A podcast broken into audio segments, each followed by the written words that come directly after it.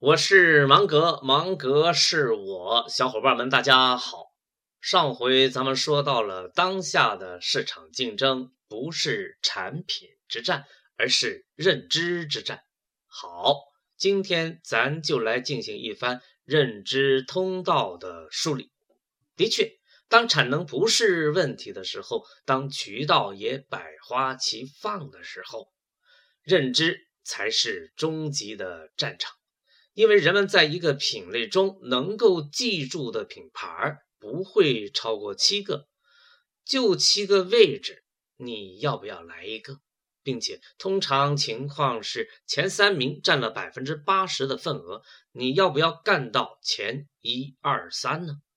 还有大多数情况下，人们只能记住第一、第二。所以才有了杰克韦尔奇在通用公司的大刀阔斧的一番瘦身运动，把不具备能力与潜质干到第一、第二的项目全给干掉了。你要不要占据第一、第二的位置呢？当人们想起要喝点中国特色的饮料时，你蹦出来了，这就是认知战。你在人们的脑海里某个品类架上排在了第一位，这就是认知之战的最高境界。这个位置可比国美苏宁里的位置要重要一百倍，不为过。在上一讲中，咱们还说到了王老吉加糖的事情。既然是饮料。主要的问题就是一个口感，而不是疗效，也不能够太强调疗效。怕上火就喝王老吉，其实呢是打了擦边球的。中国人什么时候怕上火呢？首先，我们能够想到的是夏天，三伏天儿，南方诸省山岚瘴气。再想想，吃什么会上火呢？这时候，我们的脑海里可能会浮现出辣椒来。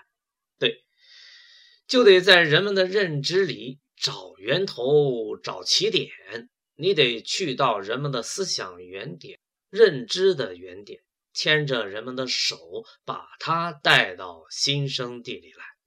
这其实就是所谓的催眠术的核心理念。是要你去到人们认知的源头牵手，而不是招手，招是招不来的。场景里于是出现了火锅、烧烤，这下可好了，顺便解决了凉茶在北方市场的销售问题。这两样在北方都有。从外观上，咱不得不说一说另一个认知的源头。颜色，红色，为什么选红色呢？喜庆。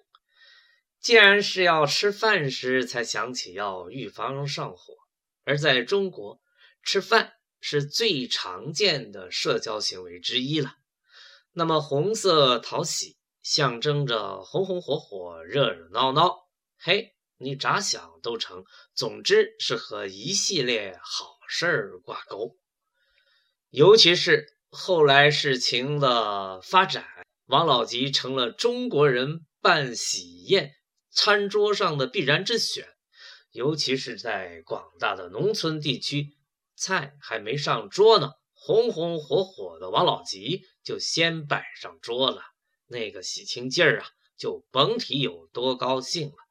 要我说啊，就凭这，足以拿世界广告协会的年度。广告金奖了，发扬工匠精神，死磕到底。这里是全球唯一定位理论专业电台定位帮，芒格与你在一起。喜欢就订阅吧，真喜欢就分享吧。